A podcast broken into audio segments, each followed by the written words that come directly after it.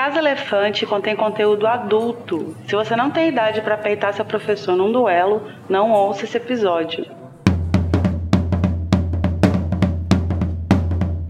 Olá, sejam bem-vindos à Casa Elefante. Puxa uma cadeira, pede um café e vem discutir a obra de J.K. Rowling capítulo a capítulo com a gente. Hoje, o 28 capítulo de Harry Potter e o Língua do Príncipe, A Fuga do Príncipe.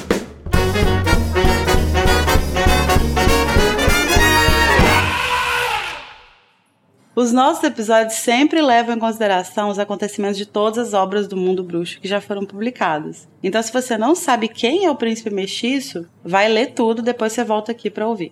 Eu sou a Larissa Andrioli e ainda tô meio paralisada de choque porque eu acabei de ver o Daniel Filho pegar a Carol Lima pelo cangote. Meu Gente, Deus, o que, que tá acontecendo aqui? O que é que eu te fiz? Amiga, tem certeza que não era um sonho? Tal qual um, um cachorrinho, né? É, foi desse jeito, né? Pelo meu couro. E hoje a gente vai falar sobre perdas dolorosas, identidades reveladas e horcruxes falsas. Do Shopee. Horcrux, horcrux da Shopee. Mas, Carol, conta pra gente como que os ouvintes podem encontrar a gente nas redes sociais. Em todas elas, vocês podem nos encontrar como arroba a Casa Elefante. Somos coerentes desse jeito. E para conversar com a gente, vocês podem entrar no grupo do Telegram ou no servidor do Discord, mas os feedbacks só vão ser computados para quem mandar ou pelo Telegram com a hashtag feedback ou pelo e-mail, que é o acasaelefante.animagos.com.br, tá? Arrasou. E não se esqueçam que os feedbacks que vocês mandarem é, agora, eles vão pro último Metendo a Colher desse livro, né? O Ai, Metendo a Deus. Colher que vai encerrar a nossa temporada 6. É a última oportunidade do livro 6. É a última oportunidade. E filho, além disso, os ouvintes também podem apoiar a gente, né? Como que funciona isso? Gente, se você quiser apoiar a gente de uma maneira financeira, vocês podem dar apoios a partir de dois reais por mês. O que é uma coisinha muito assim. Gente, dois reaisinhos baratinho. Acessível. É, você pode. Acessíveis, fadas acessíveis. Vocês podem ser nossos patrões acessíveis. Mas também, se você não, qui- não puder ou não quiser apoiar financeiramente, você pode fazer da maneira old school, desde que a internet é internet. Você pode divulgar a gente para todas as pessoas, mandar o link, mandar aquela copia o link do Spotify, manda para aquele seu amigo que adora o Snape ou para aquele amigo que detesta o Snape, Hum. para ele brigar com a Larissa. E é isso. Ou ser convertido, né? Como tem sido o histórico desse podcast. É, gata. Minha taxa de conversão cada dia mais alta. 100% desumilde. Entre para a seita.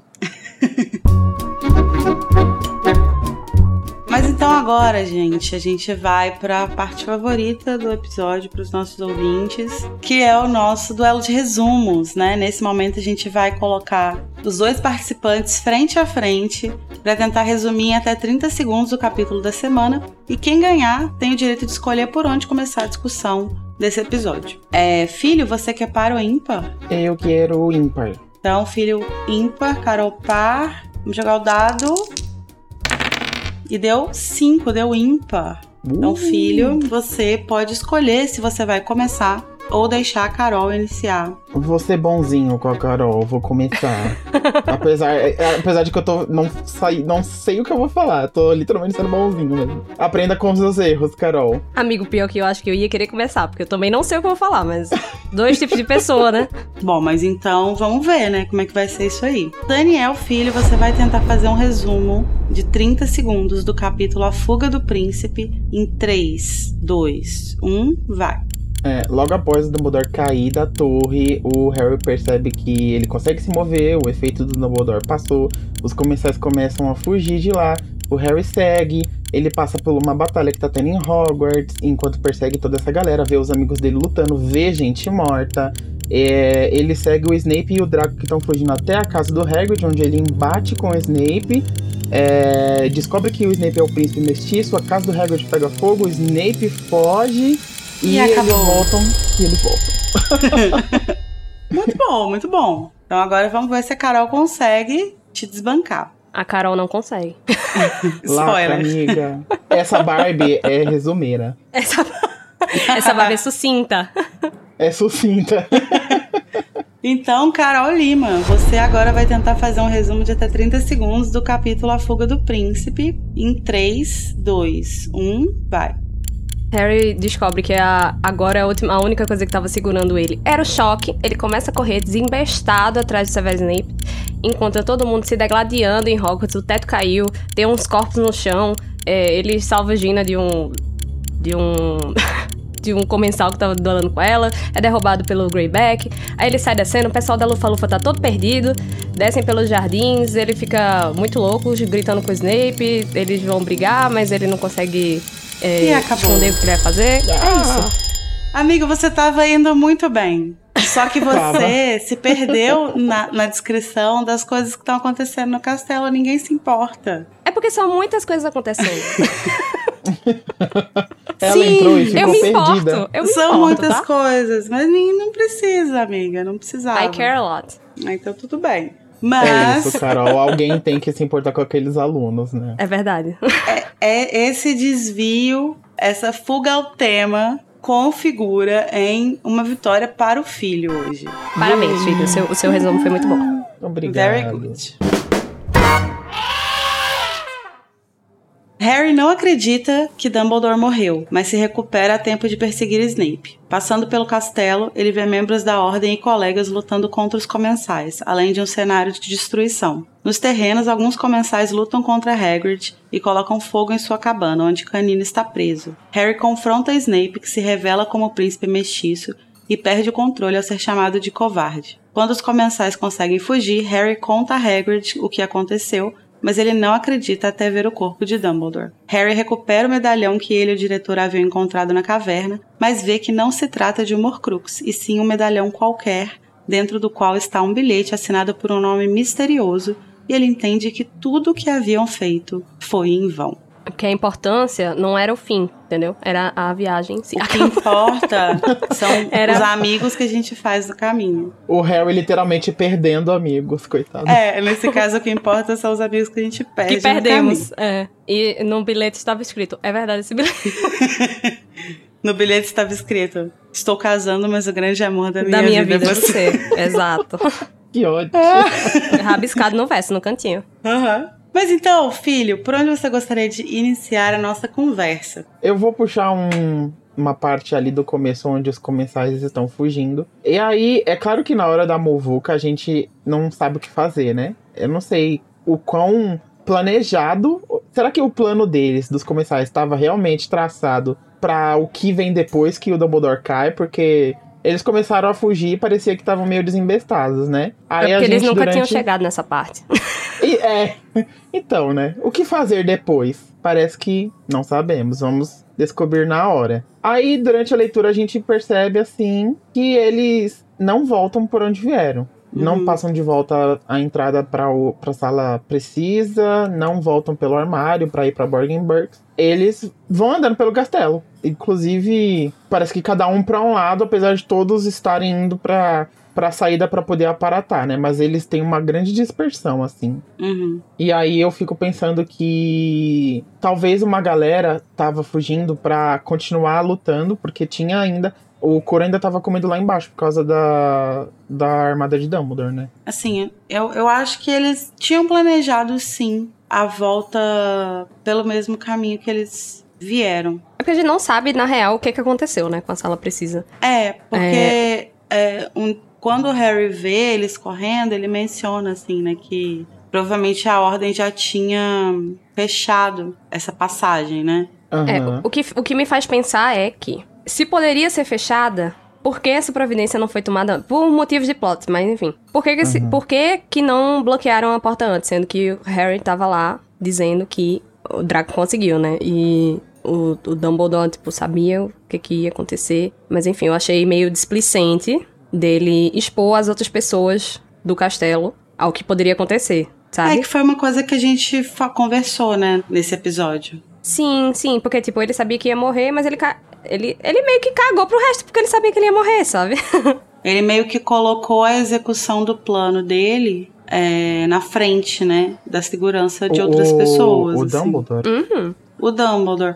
Porque, assim, de fato, assim, beleza, você sabe que o Draco tá fazendo, você sabe que você vai morrer, você tá planejando tudo para acontecer do jeito que você quer, beleza, ok. Só que realmente, assim, tipo, ele acaba colocando outras pessoas em risco porque as medidas que ele tá tomando de segurança não são suficientes. Porque ele tá confiando Exato. muito nessa coisa do Snape com o Draco, sendo que o Snape não tá conseguindo nenhum acesso com o Draco. Então eles só estão descobrindo tudo que o Draco tá fazendo depois que ele faz. Tipo assim, quando ele faz, fica óbvio que foi ele. Mas eles não conseguem pegar nada antes dele, dele de fato fazer, assim. E aí, assim, eu acho que tem isso, né, de ser displicente, essa coisa deles não terem fechado antes, né? Porque, assim, se o Harry avisou o Dumbledore antes de ir pra caverna, né, quando ele chega lá, ele fala, ah, tinha alguém comemorando, não sei o que, nanana. Se o Dumbledore tivesse, naquele momento ali que o Harry sai pra pegar a capa da invisibilidade, avisado a ordem pra fechar aquela passagem, nada disso teria acontecido. Exato. Talvez no máximo, assim, um duelo dentro da sala precisa, sabe? Tipo assim, Então, é, entrem na sala precisa e fiquem aguardando eles. Realmente tem uma parte da história que a gente não sabe, assim, que. É que acho que a narração não tava interessada em desviar, né? Talvez nem fosse bom desviar a atenção pra falar esses detalhes, assim. Então, tipo, com certeza o Dumbledore não avisou. Só que eu acho que de alguma maneira a galera descobriu, sabe? E aí eu fico pensando, como que eles descobriram por onde eles entraram? Por onde os comensais entraram? Isso eu acho mais fácil, porque o Harry passou o ano todinho falando da sala precisa, sabe? Então Rony e Hermione É. com certeza. Sim. Pode Foi- ser. foi a primeira coisa que eles passou. viram o- os comensais, né? Eles podem ter falado, bom.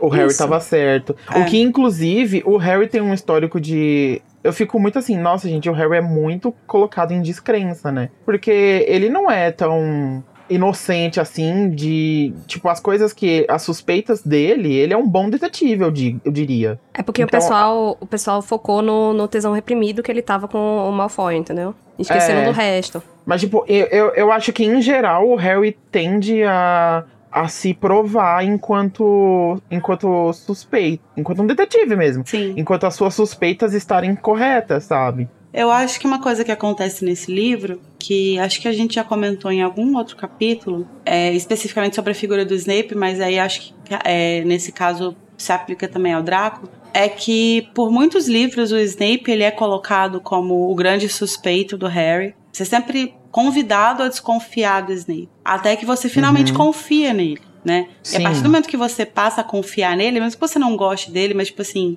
é, esse tanto de gente vouching, né? Tipo, não, o, o Dumbledore que ele confia nele, então eu confio nele. Nesse livro mesmo, ele tem uma discussão com o Lupin sobre, sobre o Snape, né? Isso faz com que você meio que comece a questionar o Harry. De tipo assim, ele estava errado todos esses livros. Então, por que, que ele estaria certo agora? É mais uma coisa da cabeça dele. Isso acontece com o Draco também. Só que esse é o único livro em que ele tá certo. Sim, e como esse livro faz rima com o Câmara Secreta, que é o livro onde ele desconfiou de Draco, que Draco tava por trás da treta toda Sim. da Câmara, e ele estava errado, então aqui nada mais justo do que nesse livro ele desconfiar de novo, ninguém acreditar nele, mas Uhum. ele tava certo, sabe? E na, e na Câmara todo mundo acreditou que ele tava certo, entendeu? Sim. Sendo que não Uhum. tava no final, né? Depois eles descobriram que não era o Draco. Então vocês acham que ele não é um detetive tão crível assim? Não, eu acho que ele é um detetive super crível, mas que por motivos de narrativa mesmo, a narrativa foi posta dessa, dessa forma, a gente é, dessa é convidado vez. a desconfiar. É, É. dessa vez vai desconfiar dele por, Eu acho por conta que- de outras coisas que aconteceram, entendeu? Sim, eu acho que faz sentido as pessoas não comprarem a teo- as teorias dele, tendo em vista esse histórico. Não que ele não seja um bom detetive, acho que de fato ele tem uma tendência a colocar as peças quase Juntas bem, certinhas, né? assim, sabe? Uhum. E aí tem essa coisa, né, essa obsessão dele com a figura do Draco, que é uma coisa que, assim, é, você começa a olhar pra ela de um jeito de, assim, tem coisas muito mais sérias acontecendo, sabe? Tipo, esquece esse menino aí, chato, sabe? Que é só seu... é só a pessoa chata lá da sua escola, tipo, esquece isso. É, supera essa coisa que Descansa. você tem com esse seu professor que você não gosta e que não gosta de você, sabe? Então, assim, você meio que tende a ignorar as suspeitas que, nesse caso, são verdadeiras dele, porque ele já bateu muito nessa tecla. E da Porque outra a gente vez. já tá meio descansa militante, né? É, exatamente. acaba parecendo que agora é uma implicância de herança da infância, sendo que ele não é mais Exatamente. uma criança, né? É, não, agora parece que é implicância mesmo, que é implicância e não que é uma coisa sé séria, sabe? E aí, ao mesmo tempo, essas suspeitas do Harry, elas têm essa carga. E a gente tem também uma carga é, oposta, que é da Hermione, que é, tipo, colocada como uma, uma voz da razão, né? Uma pessoa que, tipo, compreende as coisas de um jeito mais racional que o Harry e tal. Que ela, ela talvez conseguisse deixar essa emoção de lado. E ela tá o tempo inteiro falando com o Harry, tipo assim, esquece isso, tipo, não tem nada a ver. Bicha, precisa tá esquecer essa obsessão. Então a gente é confrontado com essa, essas duas perspectivas e a da Hermione parece muito mais crível pelo histórico dela e a do Harry parece pouco crível pelo histórico dele. Sim, coitado. O Pob. Tadinho. É, é, durante essa hora, eu até tinha parado pra pensar assim, uma coisa do tipo, ah, como será que a, que a sala precisa tá lidando com, com essa questão toda? Porque, tipo assim, o texto fala que aquela passagem foi bloqueada, né? A sala precisa Então entrando em crise. A sala precisa entrar em crise, porque, tipo, uma galera precisa dela pra escapar e a outra galera precisa que a sala não se abra pra, pra aquela galera escapar, sabe? Tipo, qual é o nível de prioridade aí, saca? Então, eu- a gente não é, não é informado o que, como que eles fecham essa passagem, né? Se é, se é usando a sala de outra forma ou se é só tipo assim guardando a porta, guardando o corredor. Eu imagino que seja mais assim mesmo. Eu, é, eu acho que eles bloquearam real, tipo, fizeram um feitiço pra ela ficar inacessível, sabe? Hum, entendi. Pode ser? É porque realmente não param pra, pra dizer É, o que, que, como que não se explica isso, a gente não tem como saber nem se seria esse cenário da crise da sala, assim. Eu, eu, eu amo a crise da sala. Eu fico imaginando, tipo, uma pessoa lá dentro e aí a sala impedida de abrir porque aquela pessoa precisa que a sala esteja selada naquele momento. Já eu imagino de outro jeito. Já imagino que eles fizeram algum tipo de barreira. Que, tipo, mesmo que a sala apareça a portinha lá dela é, com o que alguém precisaria, ninguém conseguia entrar porque tem uma barreira mágica ali, entendeu? Tipo, parede invisível de Aham. videogame. Pode ser, pode ser, acho que faz sentido também. Interrompemos nossa programação para um reclame comercial. Conselhos do Conselho Nacional de Legilimência.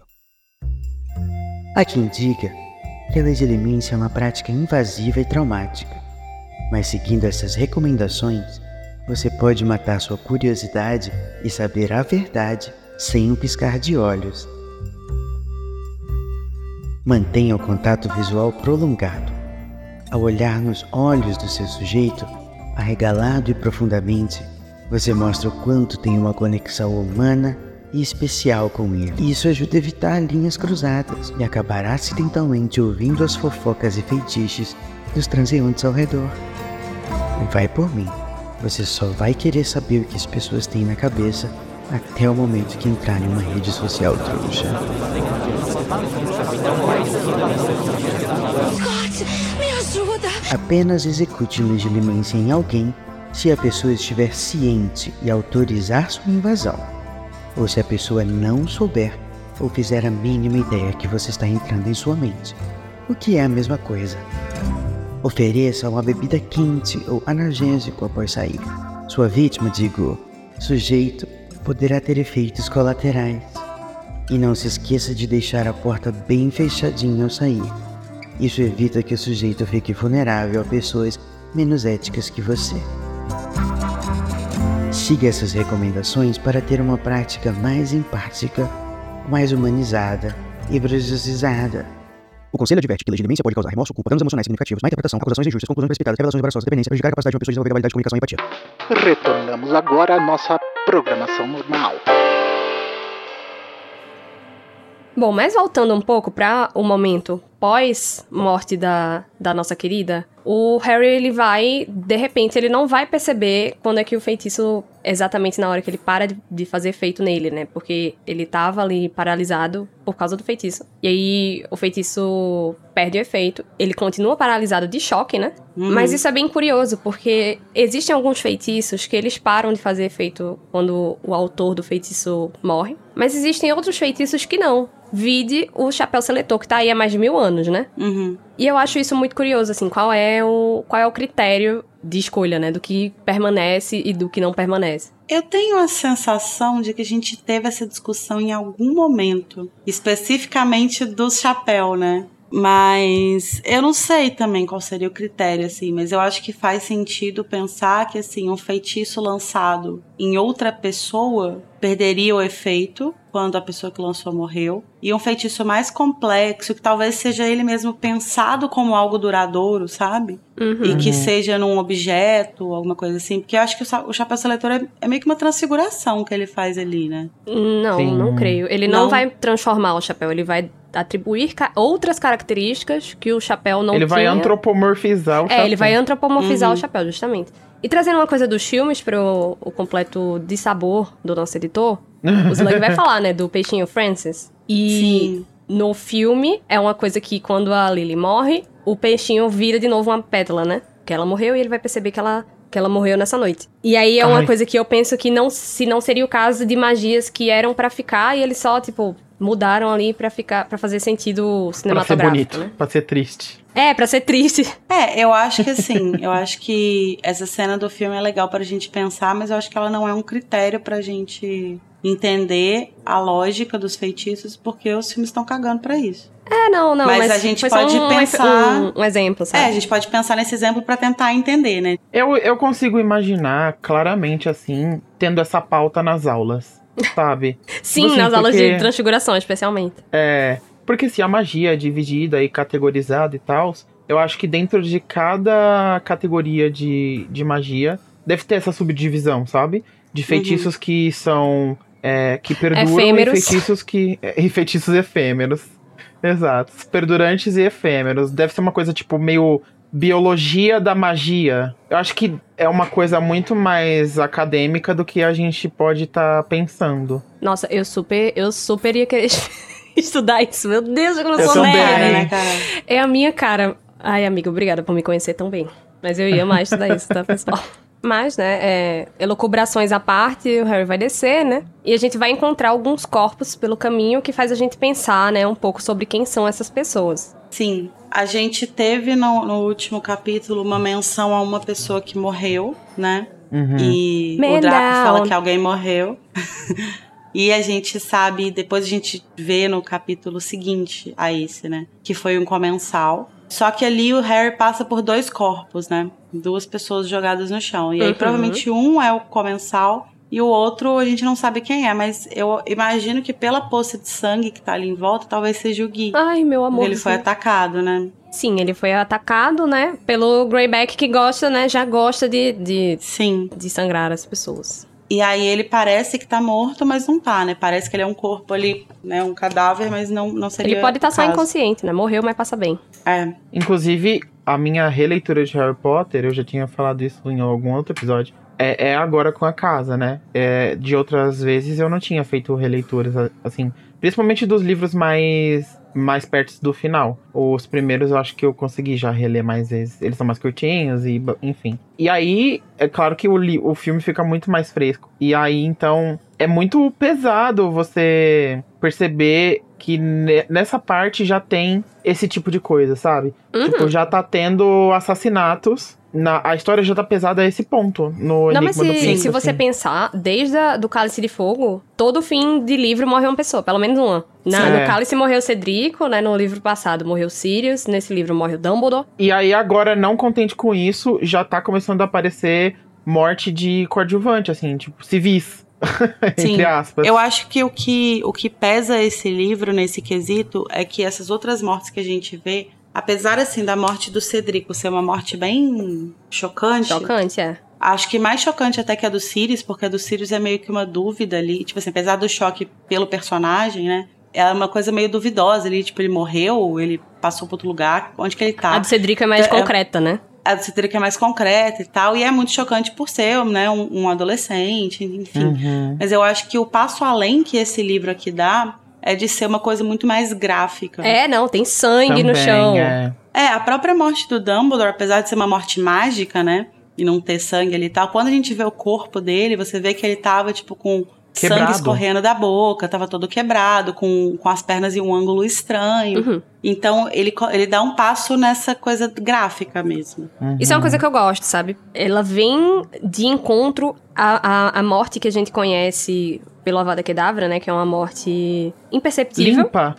É, uma morte limpa, uma, Uma uma morte morte, limpa, estéreo. exatamente. É uma morte estéreo que você não sabe por quê, do que que aquela pessoa morreu. E aí a Uhum. gente vai pegar essa pessoa, a figura paterna do nosso herói, vai matar ele, sim, com um feitiço, só que a gente vai profanar o cadáver dele de uma forma Nossa, que ele vai Uhum. ficar todo ensanguentado, ele vai ficar todo quebrado. Ele precisa ser aquela cena chocante pro Harry perceber o que a gravidade do que tá acontecendo ali. Entendeu? Sim. Então ele precisa ter aquela visão da, daquela figura paterna dele, dele, né? Pra botar as coisas pra frente. Esse livro ele dá um passo decisivo em, em direção à guerra, né? Com certeza. É, em que assim não importa se é uma guerra mágica, se é uma guerra em que as pessoas estão lutando com feitiços e aí provavelmente muitas das mortes vão ser essa morte limpa entre aspas do Avada, né? No fim da- das contas são mortes e isso acaba gerando Consequências.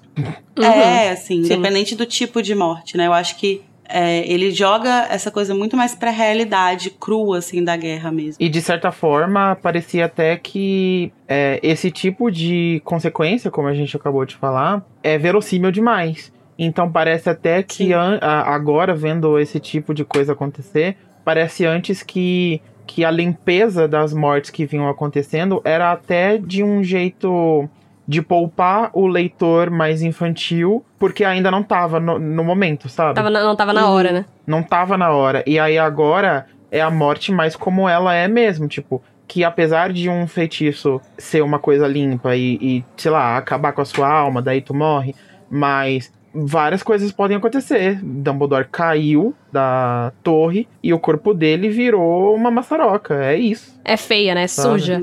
Exato. Esse, esse capítulo em especial, né? Ele tá muito cine- cinematográfico, né? E me lembra a maneira que a Joanne, ela tava escrevendo lá no, no- naquela transição pro Spinner's End. Porque ela para muito pra desenhar as cenas e como é que as coisas vão aparecer, né? É bem E- coreografado, né? É, não, e uma coisa que me chama muita atenção, junto com essa, com essa forma com que o, o cadáver do, do Dumbledore vai aparecer, é justamente quando o Harry tá descendo, né? Ele passa no saguão de entrada, aí ele para pra descrever, o nosso, o nosso narrador vai parar pra descrever, né? A forma que a ampulheta da Grifinória quebra, né? E, a- e os rubis começam a cair. Como se fossem gotas de sangue, né? Scattering pelo chão, assim, espalhadas. Nossa, eu super imagino já a abertura da, da, da sexta temporada da série, com essa cena dos rubis caindo, sabe? Tipo, em câmera lenta, assim.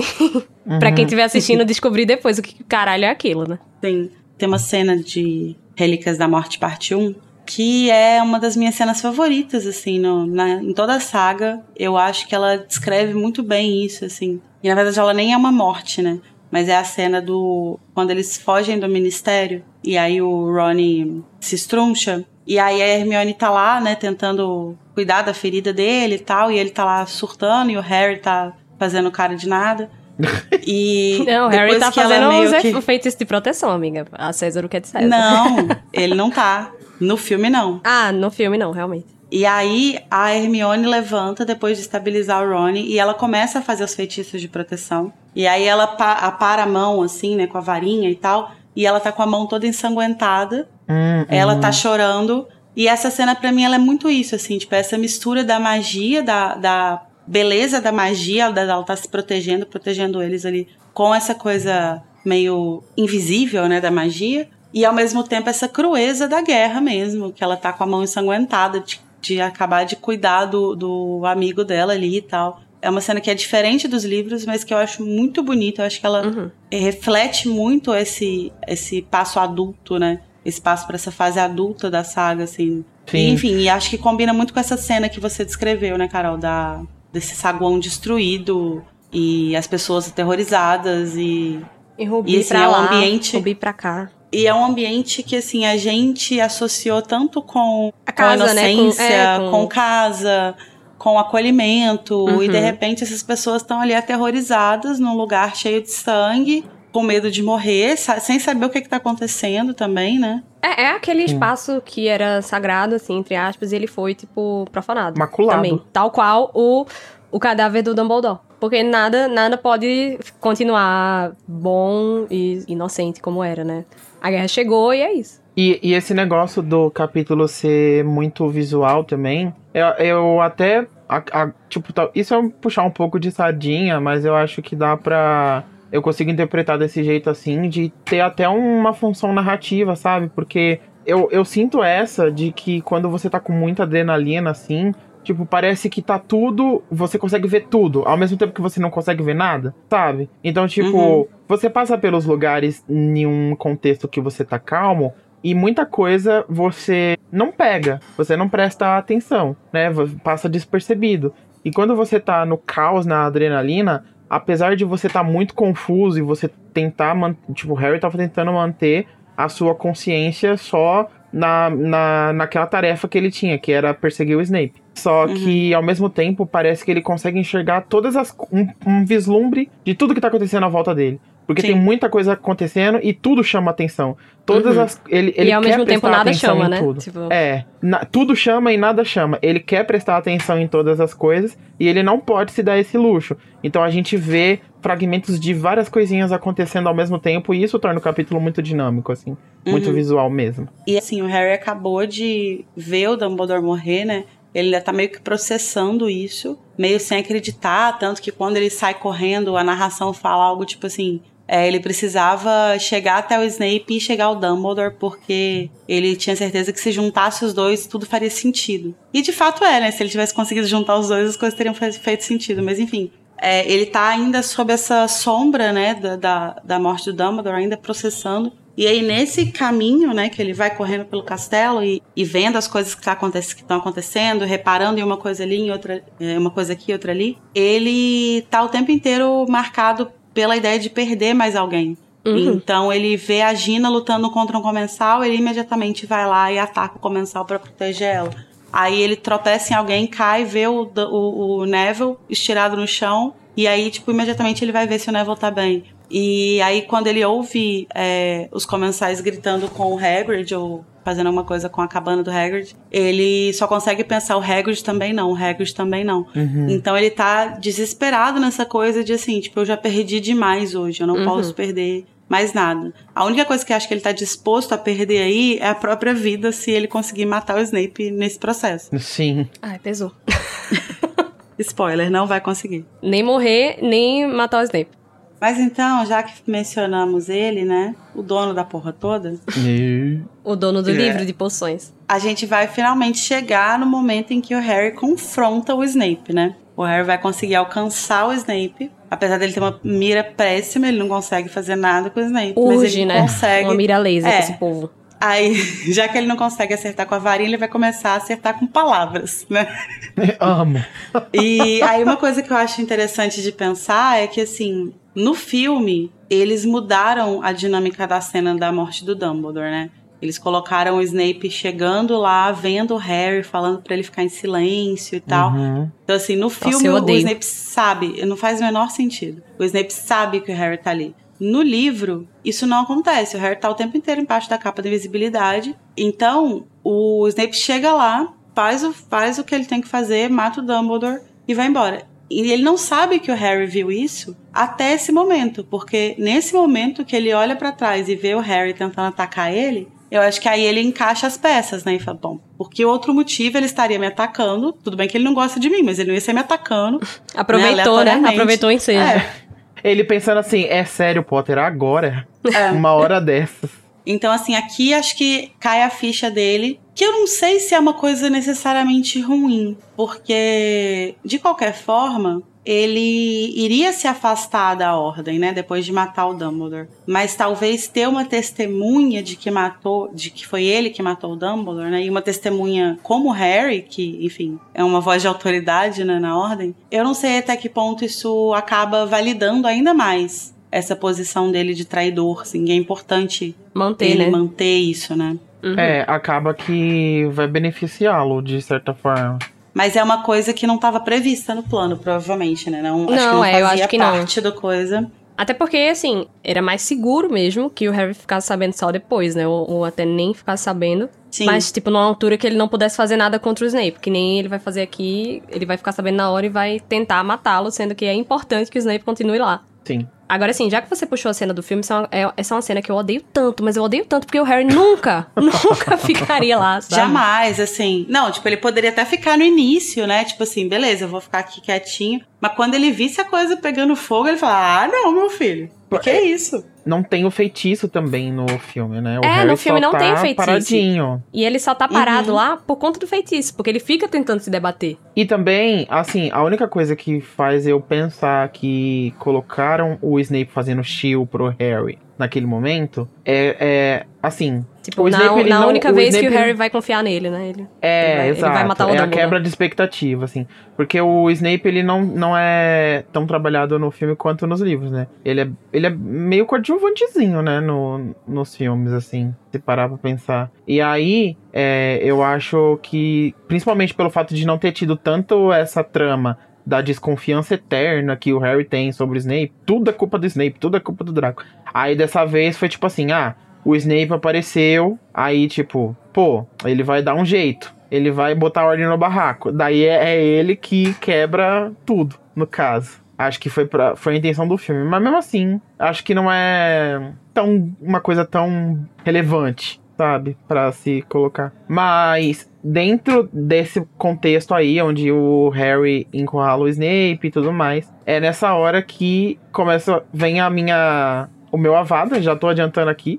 Que, que eu fico pistola, porque é nessa hora que os comensais que estão fugindo ali com eles passam e tacam fogo na casa do Hagrid. Com o canino dentro. E sabe, assim. Luísa Mel. Incluo os tronquilhos. Não, Ai. amiga.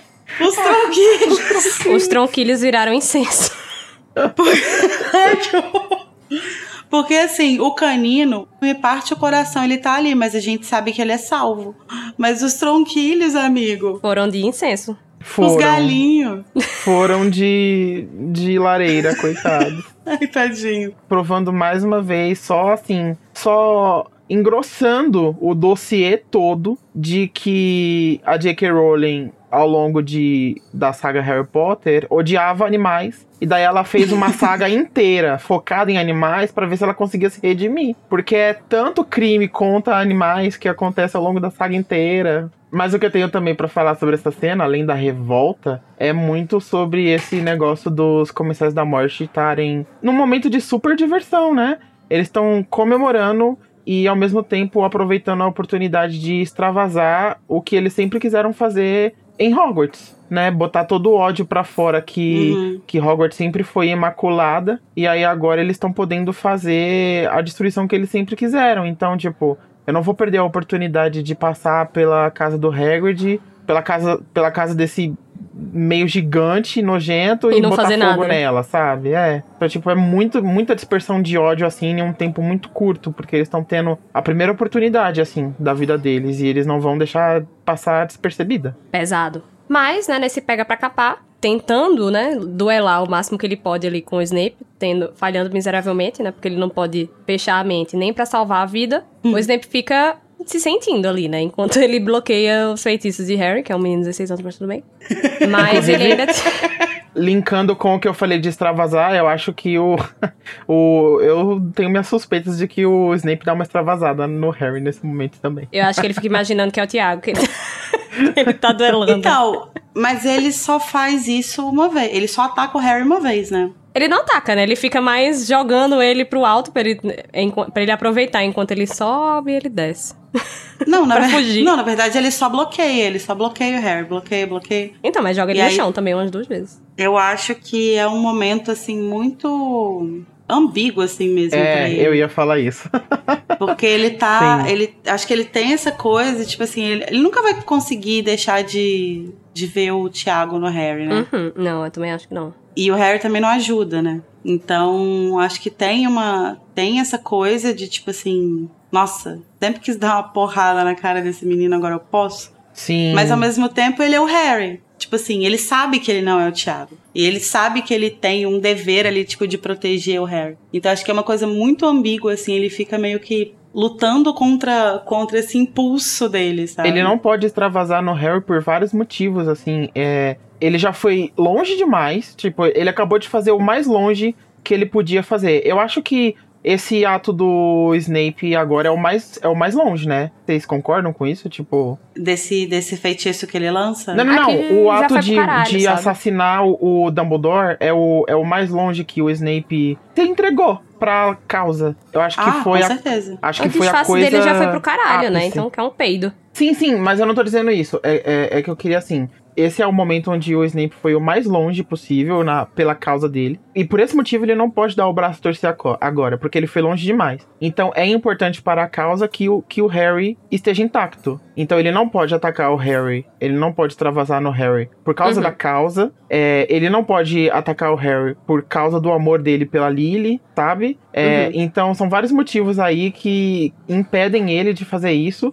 E ao mesmo tempo, ele tem muitas razões para, porque, tipo, é, tem o fato dele ver o Thiago no Harry, tem o fato de ele ter feito o ápice pela causa agora, que foi uma coisa terrível, e ele odeia o Harry, então seria muito bom ele. Ele deve estar com muito ódio. Esse é um capítulo onde eu imagino que o Snape matar, você não consegue fazer isso sem sentir ódio, sabe? E não um ódio realmente direcionado ao Dumbledore, do tipo, ah, eu odeio essa pessoa, eu quero que ela morra, mas tipo, eu, eu odeio que ele me fez fazer isso, né? Uhum. Então, ele deve estar com muito ódio, muita raiva no coração. E seria muito prazeroso, com certeza, descontar isso no Harry naquele momento, sabe? Mas você acha que ele queria Então- atacar o Harry? Mesmo, assim? E tava se segurando por causa Eu acho que ele coisas? queria e é o que a, é o que a Lari disse, que ele queria. É, esses são os motivos de por que sim. E aqueles que eu apresentei são os motivos de por que não, sabe? Uhum. Ao mesmo tempo que sim, ele, ele, ele não vai fazer isso, assim. Então, tipo, ele. Sim. Uhum. O, o, o- a vida do Snape sempre sendo muito podada, né? É, eu acho que assim, a gente falou muito sobre isso no capítulo da morte do Dumbledore também, que é sobre quando ele vai matar o Dumbledore, ele tá com a narração descreve que ele tinha repugnância e ódio gravado no rosto. E aí a gente conversou muito sobre isso, assim, né? Tipo, que ódio é esse, né? Uhum. E eu acho que é muito ódio do que, que o Dumbledore tá fazendo ele fazer. Uhum. Por mais que ele goste do Dumbledore e respeite o Dumbledore e tenha uma relação meio daddy issues ali com o Dumbledore, ele odeia o que ele tem que fazer e ele É, é justamente pelo respeito que ele odeia ter que fazer isso. Porque se ele não se importasse, seria fácil. Sim, exatamente. E eu acho que o Harry representa muito isso também. Uhum. Porque nada disso estaria acontecendo se não fosse pela existência do Harry. É, Né? sim. E assim, é lógico que não faz o menor sentido ele direcionar o ódio ao Harry, porque o Harry não tem culpa de nada. Mas no fim das contas. Ele tem mais é- culpa que o Harry, no caso. É, mas assim, no fim das contas, é, eu acho que ele enxerga um pouco desse jeito. Uhum. Sabe? Mesmo que ele tente segurar e tente não agir sobre isso, agir ne- nesse, nesse sentimento, né? E, e- e tente olhar mais, por mais que ele não goste do Harry, ele tente olhar mais pra ele como, apesar de qualquer coisa, ele precisa ser protegido porque ele é uma peça importante. É, ele também não consegue tirar esse sentimento de que, de que o Harry é culpado por muitas coisas, assim, sabe? Eu não acho que ele culpe mais o Harry do que ele culpa a si mesmo, mas eu acho que ele não consegue olhar pro Harry e não culpar pelo menos um pouco, sabe? Então, eu acho que isso que você falou, filho, de que assim, ele acabou de fazer algo que foi o mais longe, né? Ele chegou, acabou de chegar mais longe na, na- no comprometimento dele com a causa, assim. Uhum. É, o Harry, ele acabou de passar por isso, ele tá ainda nem processando o que ele fez, eu acho, porque acho que ele ainda tá ali na adrenalina, né? De, tipo, agora tem que Exato. tirar esse moleque daqui e tal. E aí ele ser confrontado pelo Harry nesse momento é muito confuso pra ele também. Porque o ódio que ele tava direcionando lá pra matar o Dumbledore, agora ele vai ver, ele vai jogar no Harry.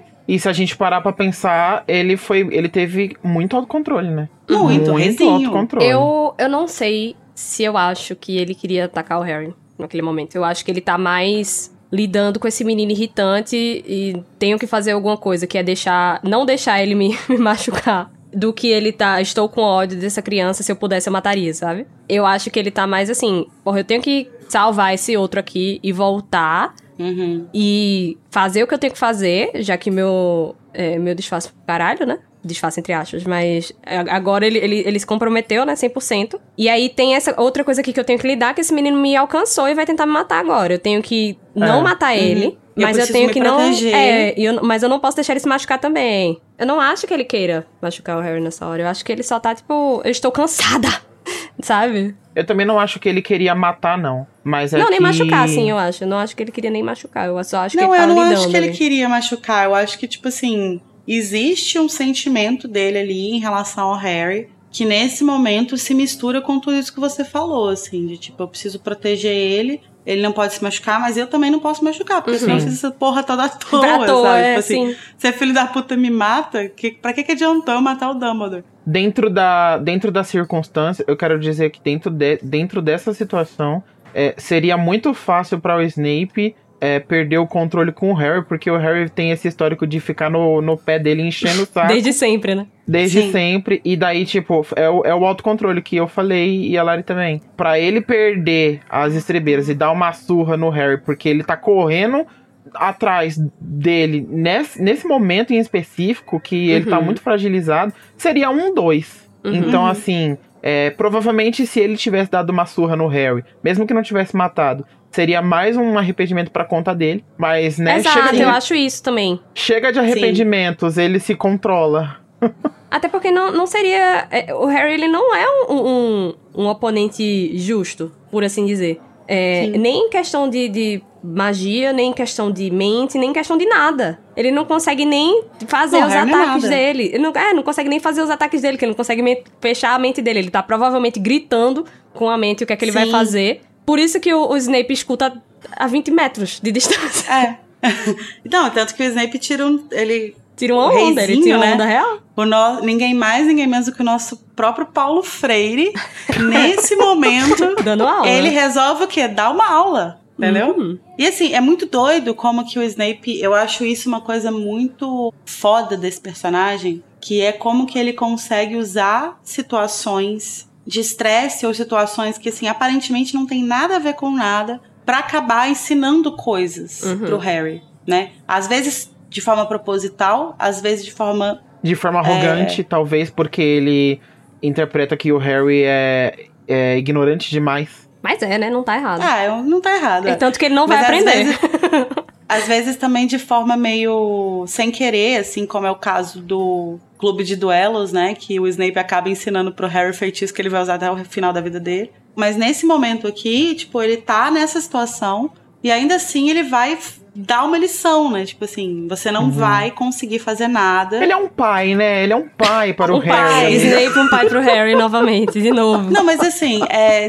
é porque isso seria uma coisa que se fosse qualquer outra pessoa que o Harry respeita e falando pra ele em outra situação, ele encararia como uma coisa a ser absorvida, né? Sim, com Tipo certeza. assim, você não vai ter sucesso contra o Voldemort enquanto você não aprender a fechar sua mente e usar feitiços não verbais. Ele, ele Pra tá, você ele tá um tá passo à realmente. frente. Ele tá realmente falando uma coisa válida, né? Sim, mas uma coisa também que eu acho legal que rola nessa cena é que em determinado momento um outro comensal lança um crúcio no, no Harry, né? E Uhum. assim, o Snape para a maldição, ele, tipo, suspende o efeito dela e, e briga com o comensal e fala: "E- e- o, o Harry, o Potter é do Lorde das Trevas. E assim, em momento nenhum, o Voldemort falou que não podia brincar com o Harry. Foi só uma É. desculpinha Entendeu? pra ele, né, não deixar o... Ele usa essa desculpa justamente porque, assim, acho que essa coisa conflituosa dele, assim, acho que ele deve ter tido muitos sonhos em que ele torturava o Harry Com na vida dele. Mas ele jamais colocaria isso em prática Sim. dessa forma, né? Ele tem outras formas mais sutis Até porque, afinal, afinal, ele, né, se afeiçoou um pouco ao menino, depois desse tempo todo. Ao porco, ao porco próprio. Quem não se afeiçoaria a um mini porquinho? É verdade, um Ai, mini porquinho é de verdade. óculos.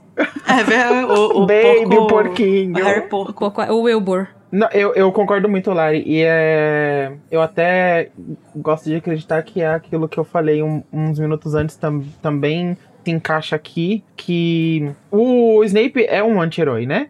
O, o personagem dele. Então, Uhum. assim, os anti-heróis eles vão fazer coisas ao próprio benef- benefício. Não que isso seja errado ou, ou certo, enfim, mas eu acho que essa conduta do Snape, é, não só com Harry, mas acho que em várias facetas da vida dele, é, vem muito de um lugar mesmo de se poupar de, de futuros arrependimentos, assim. Então, como ele deve ser uma pessoa que, que passa a vida muito culpada, tem uma vida muito culposa. Arrependimento Então já ele- tenho demais, né, amigo? Ele já tenho demais. Já eu vou eu vou me poupar de mais um, sabe? Não quero fazer mais um pra coleção. Sim. Então ele é. Não, crucio no garoto? Não. Sabe? Eu acho que isso, isso faz. É um jeito, talvez, inconsciente dele é, de, de se sentir mais humano, talvez Uhum. também. Sim. Né? Acho que tem a ver com o que você falou mais cedo, dessa coisa dele tá. dele ter acabado de performar o ato mais comprometido dele tal com a causa. E tem a ver também com uma coisa que a gente conversou em algum episódio aí pra trás e tal. Que tem a ver com essa coisa do. do que, que é o arco de redenção do Snape, né? E que as pessoas associam muito a Lily a coisa do. Ah, after all this time, always, etc. E que, como eu defendi veementemente Uhum. no episódio, sei que estão sempre. Não é o caso, né? Tipo, é, acho que isso faz parte do arco dele, sim. Eu acho que a Lily ela é um catalisador. O que, o que ele fez e que acabou resulta- resultando na morte dela. É, é um catalisador para ele buscar corrigir de alguma forma os erros dele. Mas o arco de redenção que a Rowling pensou para ele não é tipo assim, ah. Olha só esse homem que ama essa mulher depois de tanto tempo. Esse, olha como essa pessoa que é tão marcada por coisas ruins, que fez coisas tão ruins e que carrega tantos arrependimentos, pode dar uma volta completa e se tornar uma pessoa que está completamente disposta a se sacrificar por Aham. pessoas porque ele não tem nenhum afeto. Não é mais tipo assim, ah, eu estou me sacrificando porque a mulher que eu amo está em perigo. Ela já Ele tá morreu, né? sacrific- Ela já morreu, ele tá se sacrificando por pessoas que ele odeia, por pessoas que odeiam ele. E- esse é o arco dele. Eu acho que essa é a palavra-chave que você disse, que é pessoas que eu odeio e que eu não tenho nenhum afeto. O Snape não tem nenhum afeto por basicamente mais ninguém. E, as- e grande Lupin. parte do fandom, só- apenas tirando o Lupin, né? Grande parte do fandom faz uma leitura muito errada desse arco narrativo de redenção dele. Porque, se você parar pra pensar um pouquinho, fica bem claro que em nenhum momento o Snape tá tentando se redimir para a bruxandade, por exemplo, sabe? Ele tá. Eu acho que ele tá tentando se redimir simplesmente para, para Com ele si mesmo, né? Com ele mesmo. É. Eu acho que ele quer morrer em paz. E, e isso nada mais é do que o arco de um anti-herói. É, Uhum, é, o- sim, é- sim. é servindo ao próprio interesse. Ele precisa entrar em paz com ele mesmo. E o jeito que ele conseguiu de fazer isso é tendo todo esse plano de redenção. Mas nunca é Sim. um arco pra você olhar no final, seu, tá vendo? Seu Potterhead. Não é pra você olhar no final e pensar, nossa, como o Snape foi um herói pra causa e não sei o quê. Tipo assim, ele realmente foi, mas não era o intuito dele, sabe? Sim. Ele tava tentando se humanizar dentro de si, que é uma coisa que ele precisava. É, eu acho que ele, ele luta muito com essa desumanização mesmo, assim, né? Se a Uhum. gente olhar, tipo, pra história dele desde a infância, assim, eu acho que ele nunca foi visto pelas outras pessoas como uma pessoa mesmo. É, e a única realmente. pessoa que olhou pra ele como uma pessoa foi a Lily. Que ele fez Por questão de isso- afastar.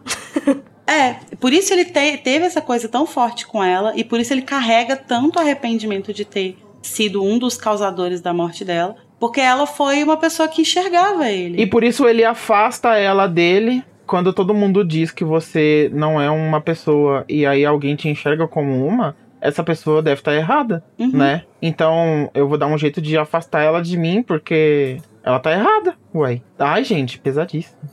Você quer um abraço, Snape? Ah, eu daria muito. Ele ia me xingar e depois ia eu ia xingar, odiar é. ele, mas eu ia dar um abraço nele. Mas é, e, e acho que depois da Lily, a outra pessoa que olhou pra ele com uma certa humanização foi o Dumbledore. A Dumbledore. A Dumbledore. E foi a outra pessoa que ele teve que destruir. Sim, e, es- e isso é muito, isso é muito destrutivo pra ele, né? Porque a primeira pessoa ele matou porque ele tava do lado errado, porque ele tava seguindo as ideias erradas, ele tinha se juntado com as pessoas erradas, ele tava completamente equivocado. E a segunda pessoa ele tem que matar conscientemente, porque agora ele tá do lado certo, ele precisa fazer o lado certo, tipo, vencer. Então, assim, é, é muito. Ele, ele não tem um momento de paz, tadinho. Não tem. Ora, ora, se não Ô, são as Lari. consequências dos meus atos, né? É, mas porra, mas que caralho de consequência, hein? Nossa senhora. Realmente. Ô, Lari, será que lá do, do paraíso bruxo, olhando para baixo, Será que o, o Snape se sentiu assim, enemy to lovers, quando o filho do Harry foi nomeado com, com o sobrenome do. com o nome do Snape, assim? Será que Então, ele se sentiu acolhido? É, tem, o- tem uma fanfic sobre isso, né? Chama Cursed Child. É uma fanfic mesmo. É, não, mas assim, eu gosto muito de Cursed Child desse, desse arco específico, né? Desse ato específico, que é o que a gente vê esse mundo alternativo em que o Snape estaria vivo, o Harry tinha morrido e tal. E que eu acho que ele desnuda muito a figura do Snape, assim, né? Tipo, o que, que seria o Snape fora das funções de espião dele, né? E ele fica bem orgulhoso quando ele, só, quando ele ouve esse nome, né? Ele Uhum. fica meio assim, hum, ok. Mas enfim, um dos momentos em que o Snape vai perder a paciência com o Harry, e ainda é uma perda de paciência bem contida, mas ele perde, é quando o Harry ameaça usar um feitiço que o Snape criou contra ele. A audácia dessa bicha, né? A audácia dessa bicha. Aí ele tenta primeiro o Sectum Sempre, o Snape bloqueia, e aí ele pensa, né, o Levicorpus, e aí o Snape bloqueia de novo e fala: Não, você não vai usar os meus feitiços contra mim, igual seu pai fez. E isso é uma coisa que é legal a gente voltar, porque quando o Harry usa o Levicorpus a primeira vez, e aí ele começa a pensar, "Ai, quem será que é o príncipe mestiço, não sei o quê, ele lembra da cena da penseira, Uhum. da cena que ele vê a, a ele é memória o do pai, Snape. né? E ele pensa, ah, meu pai usou esse feitiço. E aí é muito cruel você pensar que naquela cena, que é a, a memória que o Snape guarda como a pior memória dele, tem a pessoa que ele mais odeia, perto do momento em que ele vai fazer a coisa que ele mais se arrepende na vida, usando o feitiço que ele criou contra ele. Uhum. Tipo assim, é um combo, sabe? Por isso que aquela é pior memória, é um combo de, de bosta junto, assim, sabe? E é isso que vai engatilhar ele a ponto dele falar, dele se revelar, né? E aí a gente finalmente entende por que, que o Harry tava indo tão bem em poções. Porque ele tava, né, com o melhor professor com possível. o maior. É. Ge- Gente, O maior. o Snape, é, ele pode não gostar. Inclusive, eu, eu acho muito que ele não gosta. Mas ele é muito professor, né? É a vocação correta. Quan- até quando ele não quer, ele tá ensinando. Até quando ele não está presente, ele está ensinando. Esse cara está constantemente no estado de professor. É o rei da pedagogia. O rei. Ai, não, gente, vamos com calma. Não, eu, eu entendo o que, que o filho tá falando, assim. Eu, eu não acho que ele, é, que ele é isso tudo, assim. Eu acho que o Snape, ele teria um potencial muito grande pra ser uma- um bom professor Se ele quisesse. se ele quisesse em, em uma situação bem diferente, assim, um contexto bem diferente e tal. Eu acho que ele seria um ótimo pesquisador. E só. Ele podia reescrever Não, os mas, livros mas eu consigo. Eu, eu tenho uma leitura que, apesar de os alunos não gostarem dele e de ele ser arrogante e tudo mais, mas que ele, ele ensina bem e que os alunos aprendem. Até porque eu talvez eu esteja fazendo um paralelo pessoal, porque eu tive um professor Snapeano, sabe? No ensino médio, assim. E ele Olha. era ele era muito arrogante e prepotente, assim. É, sabe quando o Snape aparece na primeira cena, vai fechando as, as janelas e dá aquele discurso e tudo mais? Uhum. Então, assim, é, é um jeito do professor entrar na sala de aula e falar: ah, esse é o meu lugar e vocês são minhas presas nesse local, né? Eu, é, é, é até ameaçador, assim, para os Uhum. alunos. E esse professor tinha muito essa postura. Tipo, ele entrava na sala de aula e aí ele tinha um discurso do tipo assim: "N- não fala com ninguém. Aí a primeira coisa que ele fala é: eu vou começar a chamada.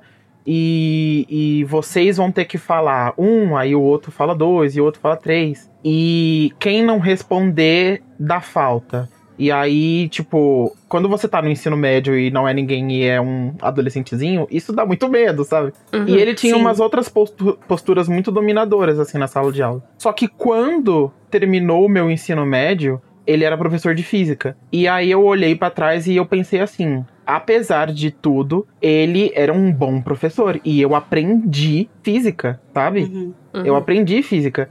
E aí eu acho que isso me faz pensar que, apesar do Snape ser como ele é, ele ensina poções. É, eu, eu eu- concordo em um certo, até um certo ponto, assim. Eu acho que para alguns alunos esse essa postura dele é muito prejudicial. Ah, porque com tem certeza. pessoas que não conseguem aprender com esse tipo de Com coisa. pressão, né? Com pressão. É, mas eu acho que assim, meio que o- os livros mostram que ele era um professor competente, apesar Sim. disso tudo. ele era competente em passar o conhecimento que ele precisava passar. Só que aí isso entra em conflito com essa personalidade dele. Porque aí, por exemplo, você pega os. Quando o Harry vai fazer os nomes, eu lembro que na narrativa lá fala alguma coisa tipo assim: ah, é, Harry conseguiu preparar a poção lá e ele percebeu que não tinha tanta dificuldade com poções quando o Snape não estava respirando na nuca dele. Assim. E aí, assim, você entende o quê? Que o Harry, ele absorveu o conhecimento do Snape das aulas, por mais é, negligente que ele mesmo fosse com a própria educação dele em poções. Mas ele absorveu coisas. Mas a presença do Snape era prejudicial. É, então, sim, assim, eu sim. acho que se ele mudasse a postura dele, ele teria um potencial muito grande para ser de maior, fato né? mas acho que também, ao mesmo tempo, tem pessoas que esse tipo de postura não, não afeta. Então a pessoa consegue absorver, apesar Vivi daquilo. Hermione.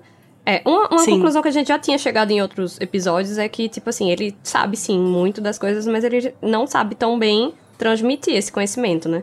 Sim, E- falta didática, e- né? É, falta didática. Ele não tem zero didática. E uma Exato, coisa que é. fica bem clara aqui é que, quando ele tava é, escrevendo pra ele mesmo, né, no livro do príncipe, ele conseguiu sim ser muito claro e é, fazer uma pessoa aprender, né? Quando a, a, a personalidade desagradável dele não tava in the picture. Uhum. Mas, já que a gente tá falando aí do príncipe mestiço, né, de como ele se revela e tal, é, tem uma coisa interessante que é o fato de que o, o título do capítulo ele entrega essa informação antes da gente saber dela. Goku mata Freeza. Porque eles colocam lá a fuga do príncipe. Aí você pensa, que príncipe? O que, que o príncipe tem a ver com isso? Quem que tá fugindo desse capítulo? Sim, é. Exatamente. É, e, e é engraçado como, de novo, é mais um red herring no título do livro, né? Que o Príncipe Mestiço, a gente passou o livro todinho querendo descobrir. A gente vai descobrir dessa forma completamente anticlimática. Sim. Depois que o- tudo foi pro caralho. E aí, de repente, olha, eu sou o Príncipe Mestiço, tá? Beijos. Não, e meio que foda-se, né? Tipo assim, essa informação. O Harry nem processa essa informação. Tipo, caguei, você matou o Dumbledore. É, tô eles nem vão processar você- depois, né? Que a Hermione chega É, pra sei conversar. lá, se você é Miss Universo. Aham. Foda-se. Só, que, só que eu acho que foi muito. Pra mim, foi muito agradável essa informação ter sido colocada como se fosse en passant nesse, nesse capítulo, porque para o leitor é uma coisa muito importante. E aí é Sim. meio que, tipo assim, como que é, a gente tá no clímax da história. E aí acabou de ter o, o, o grande impacto, que foi a morte. O, o- qualquer capítulo que viesse depois ia ser. Nossa, que capítulo podre. Eu acabei de ler a melhor coisa que eu pudesse ler. Apesar de ter sido a pior coisa também, né? E É, ao mesmo tempo, o Harry tá meio, foda-se, minha querida. Exato. É. E aí no próximo capítulo ela joga mais essa bomba. Então é bomba atrás de bomba. Porque, tipo, você tá lendo o, o, o capítulo, você não espera que vai vir isso. E de repente vem e, e é um é um baque, assim, pra, o, pra quem tá lendo. Você até esqueceu, né, do que que é desse mistério. Tipo, você nem tá Sim. mais se importando com isso e de repente vem essa revelação, A assim. pessoa também. Quem é essa xixa?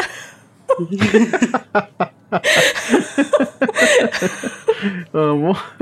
Mas nessa treta aí, tem uma coisa que eu acho muito foda, Uhum. muito foda dessa cena. Que assim, o Snape, o Harry vai chamar o Snape duas vezes de covarde, né? E ele surta. E na primeira vez ele só, tipo, joga o, o Thiago na história. Tipo, ninguém perguntou, mas ele vai sempre, né? E o PT. Jogar. E o Lula. É, exatamente. que ele fala: ah, o seu pai só me atacava se fosse quatro contra um. Você chama isso de quê? O que assim? É um Não timing mentiu. desnecessário? Não É, mentiu, mas não né? mentiu. Não esse, mentiu. foi, esse foi o jeito do Snape de bater no Harry naquele momento, Lari. Exatamente, Bateu bateu com, com palavras, com luva de pelica. É. É. Mas na segunda vez, o Harry vai associar a covardia do Snape ao Dumbledore. Então ele vai falar assim: me mate como você matou ele, seu covarde. E isso é o estopim pro. pro- É, é foda que ele realmente precisou de muita coragem pra matar o Dumbledore. né? É. Muita. Cara, ele é para mim assim, eu acho que ele acabou de eu acho que assim, você pode odiar o Snape, você pode falar o que você quiser dele, mas tem uma coisa que não dá pra chamar ele nesse momento é de covarde, porque Uhum. eu duvido que algum outro personagem desse livro teria coragem de fazer o que ele fez. Não. Eu também duvido. Até, até durante a leitura você tem uma parte que falam assim sobre a, a dúvida do Snape ser da ter sido colocado na casa certa, né? O Dumbledore, o Snape. A- amiga, foi você, foi você que levantou isso ou tem de fato Foi. no texto? Não, é porque tem. é, essa cena me lembrou uma cena que a gente vê na penseira no próximo livro, Uhum. que se passa Ah, sim, no quarto livro. Que se passa lá quando tá ressurgindo a marca negra e tal. E aí é uma conversa que a gente vê do Snape com o Dumbledore, em que ele fala é, que o Karkaroff tá pensando em fugir. E aí o Dumbledore meio que joga um verde, assim, né? Tipo assim, ah, você tá pretendendo fugir com ele? Ele E fez ele uma fala, ela ofensa, né? Ele fez ela É. ofensa, na real. Aí ele fala, não, eu não sou tão covarde. E aí o, o Dumbledore meio que é, dá uma olhada assim pra trás e fala assim, "É, às vezes eu acho que a gente faz a seleção cedo demais. Aham. E isso, no texto, ele fica meio perdido, porque ao mesmo tempo. É, ele tá vendo, tipo, uns casais se pegando, assim, sabe? E aí, eu, quando eu lembro que quando eu li a primeira vez, eu pensei, nossa, ele tava falando assim, caralho, a gente coloca umas crianças aqui, né? E de repente eles estão aqui, ó, trepando na moita. Mas a, a leitura que eu faço hoje é que ele tá realmente julgando O Snape. o, o Snape, de tipo assim, talvez se você tivesse sido selecionado mais tarde, Você ia pra. Grifinória, hein? você seria Grifinório. E eu discordo. Eu, eu discordo também. Fala sua discordância primeiro, amiga. Vai que bate com a minha. Eu discordo porque, assim, eu acho que a- essa característica da Grifinória, da coragem, a coragem como a característica principal da Grifinória, faz a gente, numa leitura meio superficial, achar que qualquer pessoa que demonstre coragem necessariamente deveria estar na Grifinória. Quando, na verdade, não quer dizer que as outras casas não tenham coragem, né? Eu acho que são coragens diferentes. Então, assim, você tem uma caralhada de Grifinório nesse livro e eu duvido que um deles teria coragem de fazer o que o Snape fez. É. Uhum. Porque a coragem dele tá relacionada à personalidade sonserina dele, de entender que ele tem uma coisa pra fazer, ele tem um objetivo pra cumprir e que esse objetivo vai ter que ser cumprido a qualquer custo Uhum. Sim. mesmo que envolva matar o mentor dele. E essa coragem é uma coragem que eu não sei se outros grifinórios teriam. E que é, e tem cora uma coragem que grifinórios têm que os sonserinos não teriam. Eu, concordo com você e eu penso uma outra coisa também quando isso é colocado na pauta. Que assim, é, não acho que o, o Snape não tenha as qualidades de um Sonserino, ou então que ele seja menos Sonserino e mais Grifinório porque é, ele é muito corajoso e precisou de muita coragem para fazer tudo o que ele fez. Uhum. Mas é, eu até consigo interpretar de um jeito assim. Às vezes o rumo que a gente, que a vida nos leva, poda coisas que a gente poderia fazer e que a gente poderia viver, sabe? Então assim, é, talvez se o Snape não estivesse consumido por toda essa história narrativa dele, ele Uhum. não ia precisar ter sido tão corajoso quanto ele foi. E aí as características sonserinas dele, com certeza, é, levariam ele pra uma outra narrativa, sabe? Pra um, pra um outro caminho que ia ser um caminho muito mais sonserino, assim, de se pensar. Então ele ele não ele não é corajoso porque ele é mais grifinório. Ele precisou ter coragem. Uhum. As circunstâncias da vida levaram ele a esse caminho. É, então Sim. ele pode muito bem. Ele aprendeu a ser corajoso ao rumo da vida dele é, e, e acabou que ele não conseguiu desenvol- desenvolver, não teve oportunidades de desenvolver tanto as qualidades sonserinas dele, talvez, assim. Mas o chapéu seletor enxerga isso, porque ele enxerga suas qualidades de um modo geral. Ele não, ele não prevê o futuro, né? Ah, esse cara vai precisar passar por todas essas coisas. Sim. Eu já acho que o Dumbledore não tava sendo tão literal assim. De tipo, ah, você poderia ser Grifinório. Eu acho que ele tá fazendo um, é, um desafio mesmo ao, ao Snape e mostrando que, tipo, ah, você não é tão ruinzão quanto você quer que a gente acredite, sabe? Uhum. Uhum. E eu acho que ele tá provocando mesmo esse, esse, essa reflexão nele. Que ele se pinta, né, com essa, com essa fachada de pessoa horrível, que ele é sim.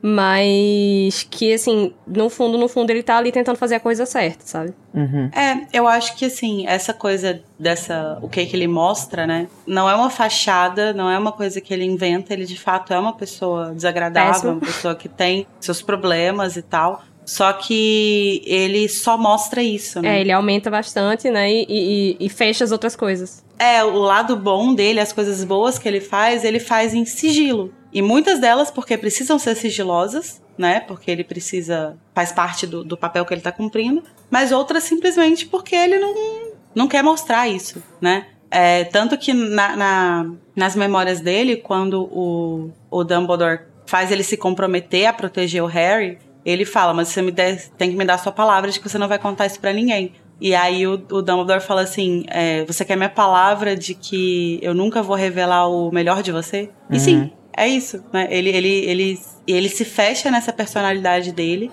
nesse lado ruim que ele, Ele tem. assume o papel que colocaram ele a vida inteira, né? Sim, sim. Mas não só, né? Não só colocaram ele, mas ele fez questão de se colocar também. Ele também se colocou, sim. Ele, ele, ele aceitou certas coisas e meio que abraçou aquilo. Enfim, eu acho que a vida dele seria muito diferente se você mudasse uma ou duas coisinhas ali, tipo, quando ele entrou em Hogwarts. What if Harry Ali da, ali da base, né? É. O que eu gosto dessa cena é que quando o Harry fala isso, né? Me mate como você matou ele. Ele grita, não me chame de covarde. E aí a narração coloca assim: e seu rosto ficou inesperadamente desvairado, desumano, como se sentisse tanta dor quanto o cão que ganha e uivava preso na casa incendiada às suas costas. Ai. Que é muito E- cinematográfico também, né? Porque ele tá. Muito. O rosto dele tá sendo iluminado pela casa em chamas. Sim. Então o negócio deve ficar assim, até desumano, né? Que ela- as coisas que as sombras fazem com o rosto das Sim. pessoas. E A ao mesmo tempo, ele tá colocando essa, esse- essa coisa desumana, tá comparando com uma criatura não humana, o sofrimento dessa criatura não humana. Uhum. Mas isso aqui, que é esse momento que ele deixa cair a máscara dele por, tipo, um segundo, é exatamente a humanidade dele que ele tá mostrando, né? Uhum. Ele tá mostrando nesse momento o que, que ele tá sentindo. Ele tá desesperado com o que ele acabou de fazer. Ele se odeia, ele odeia o que, que ele teve que fazer, então ele tá mostrando justamente esse lado humano dele. Só que é tão humano que é desumano, assim, tipo, dá a volta, né? Porque é é tão feio, horrível. é, a humanidade é Porque feia. é feio, exatamente. Ai. Ai, essa cena me quebra demais, gente. Mas ok. Passada essa cena, né? Que o Snape consegue fugir porque ele é atacado pelo Bicuço, né? Ele- O Bicuço vem proteger o Harry, aí o Snape Gente, reizinho, né? Sim. Reizinho. Aparece gritando, correndo atrás do Snape. Reizinho alado. O Harry vai precisar começar a lidar com a perda do Dumbledore, porque ele já tentou confrontar o Snape, confrontou, mas não conseguiu matar ele como ele queria. Conseguiu fazer nada, na verdade, não fez nem É, arranhão. não conseguiu fazer nada. Então agora ele precisa lidar com o que ele tem ali, né? O que ele tem de concreto. E o que ele tem de concreto é que o Dumbledore morreu. He's dead. Eu, eu gosto que é nessa hora que o capítulo começa a, a- Agora a gente precisa acalmar. Então a gente vai diminuindo aos poucos. A J.K. Rowling, inclusive, começa a diminuir com a maior coisa possível, que é o Hagrid.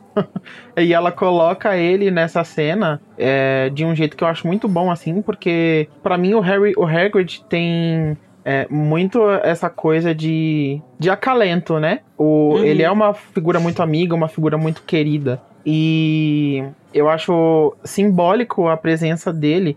Tipo, é, poderia, ela poderia ter guiado essa cena pra qualquer outro lugar, mas ela guiou Uhum. pra frente da casa do Hagrid. Eu acho que foi pensado pra, pra do tipo assim, tem que ter alguma, tem, tem que ter um abraço. É um abraço simbólico, é um abraço simbólico. É um abraço muito pequeno, muito pequeno. Mas a presença do Hagrid ali é, é alguma coisa mínima pro Harry naquele momento, sabe? E, e ainda mais é, ele ter o alívio de saber que o Hagrid tá bem, que o Canino tá bem, que eles não morreram e que ele não perdeu eles. Então você vê uma pessoa que você estima muito e essa pessoa tá bem e, e é um, um pequeno um pequeno remédio muito pequeno é, dentro de todo de toda doença que, que os dois últimos capítulos foram, né? Uhum. E é, é curioso porque o, o, o, o Harry começa a tentar falar com o Hagrid, né? Sobre o que aconteceu. Só que ele ainda tá meio E- chocado, né? É, o, o, o, Harry, o Hagrid não sabe que o Dumbledore morreu. Tanto que ele fala, ah, os estragos aqui da minha cabana não é nada que o Dumbledore não consiga consertar. E é nessa hora que traz o Dumbledore de volta e aí o Harry É. é, mesmo, né? E ele tenta contar, né? Ele tenta falar, ele chega a falar. O Hagrid fala assim: Ah, eu não entendi por que, que o Snape foi com eles. Aí ele fala: Ele matou o Dumbledore. Aí ele fala: Que isso? Você tá louca?" Tá doido, moleque? tá louca? Ele não aceita, né? Que o, que, o, que o Snape matou o Dumbledore. E ele acha que o Harry tá meio. Tipo, viu alguma coisa errada, entendeu errado. O pior é que ele tá certo, né? Mas. É. E o, e o Harry meio que desiste, assim, tipo, eu não vou insistir. Deixa porque, ele ver. né, Ele vai, ele vai ver. ver. E ele, reizinho, Hagrid, vai defender o Snape, né? Até o final. Até, até o final, assim, até daqui a 20 minutos, né? Mas Até ele que- até sustenta, uns 20 tipo, não. Não, você entendeu errado. Ele deve ter ido com os comensais porque o Dumbledore mandou. Não foi nada disso, Harry. Você tá cansado, você tá, né? Vamos lá, vamos. O gaslighting, né, menina? O gaslight, tadinho. Ele nem sabe que tá gaslightando o Harry. Adultos sendo adultos. Obrigada, filho. É, é, é 100% isso.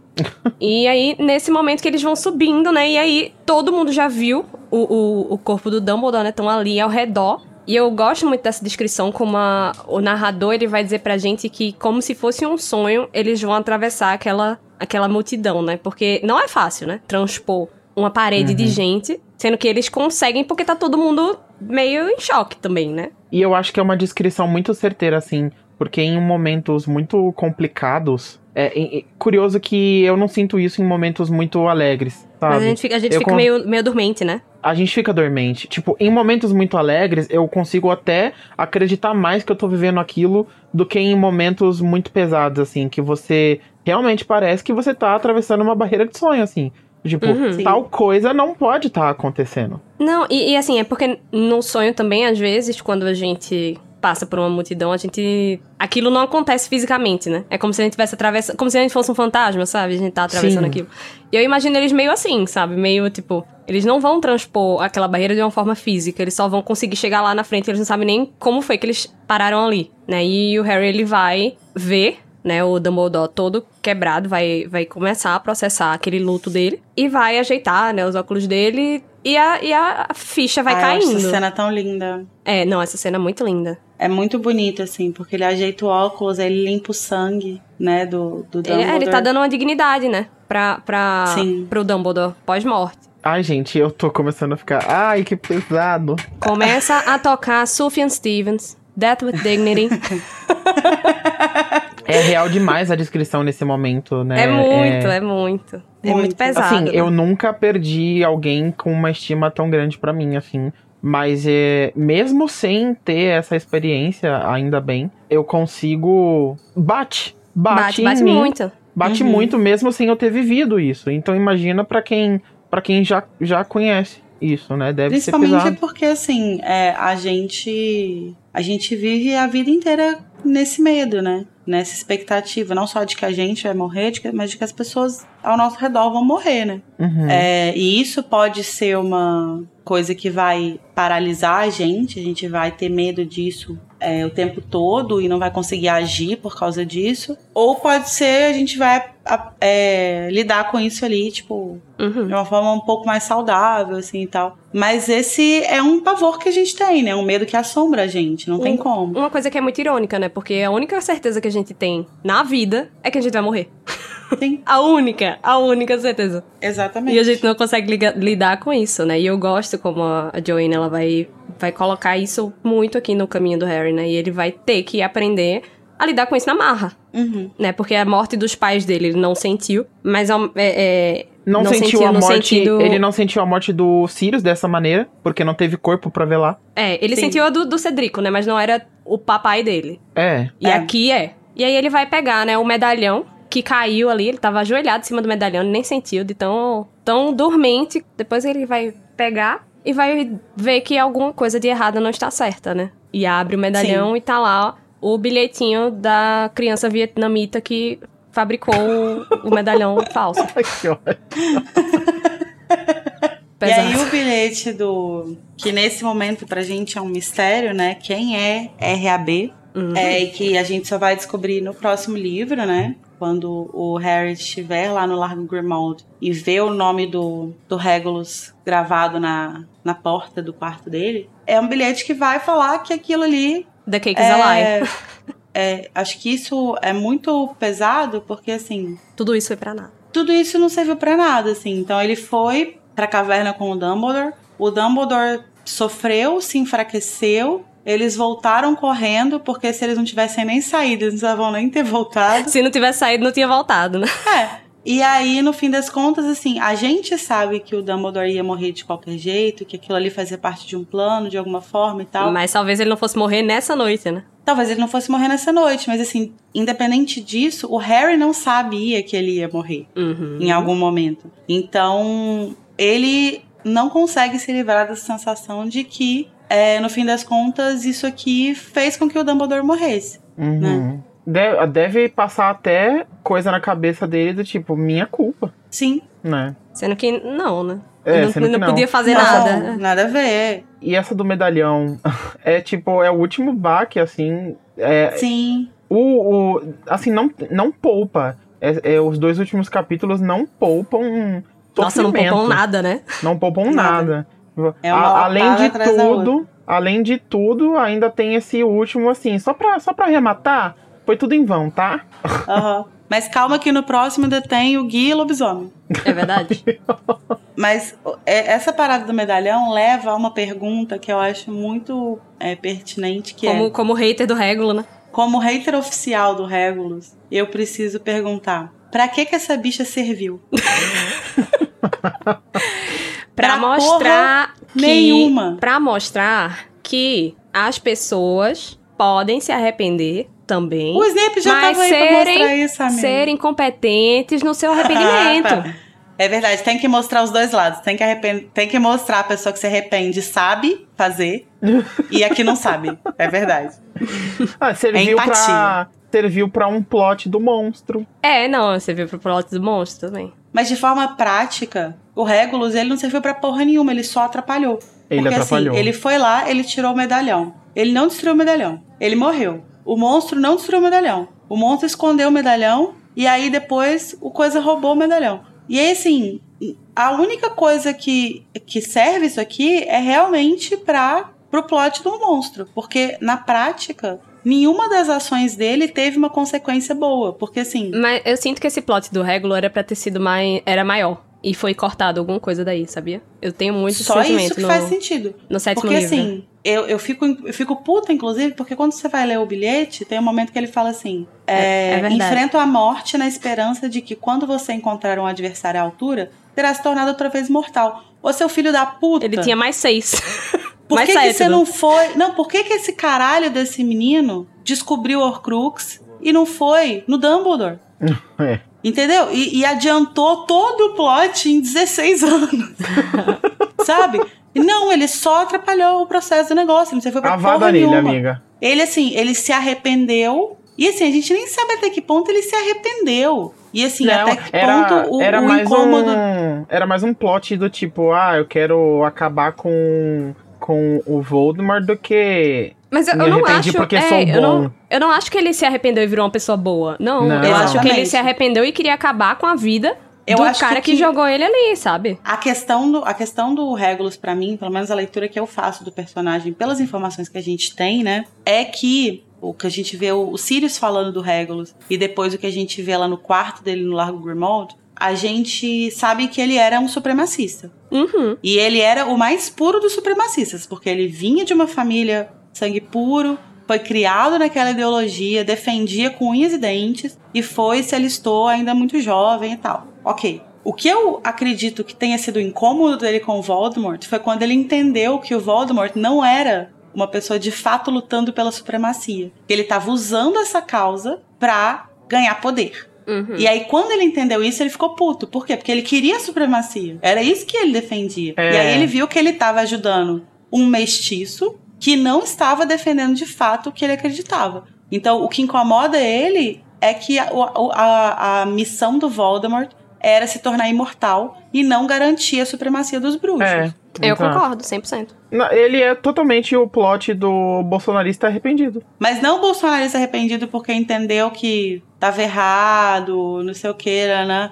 É o bolsonarista arrependido que é, entendeu que o Bolsonaro não tava de fato defendendo os ideais dele, ele só queria roubar joia. Só queria ganhar dinheiro, só queria dar cargo pra família.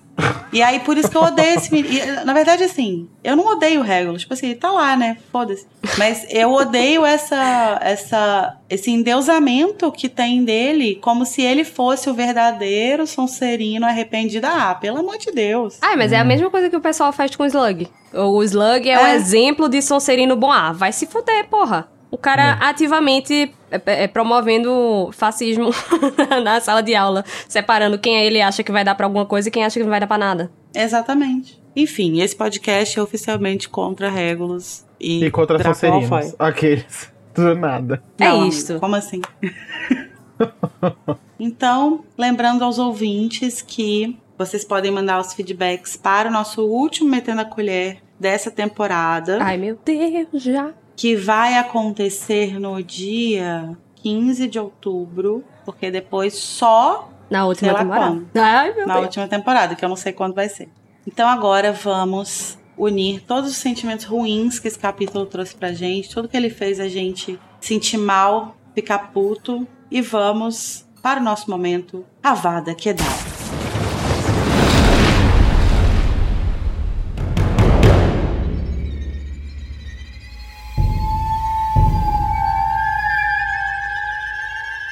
Que é o momento que a gente vai escolher é, qual foi o, o momento mais triste ou o momento que deixou a gente mais puto, mais frustrado, fez a gente sofrer mais nesse capítulo. Filho, o seu Avada Hum. vai pra quê? Acho que você já deu um spoiler, né? Dei. Meu avado é pra a morte dos tronquilhos.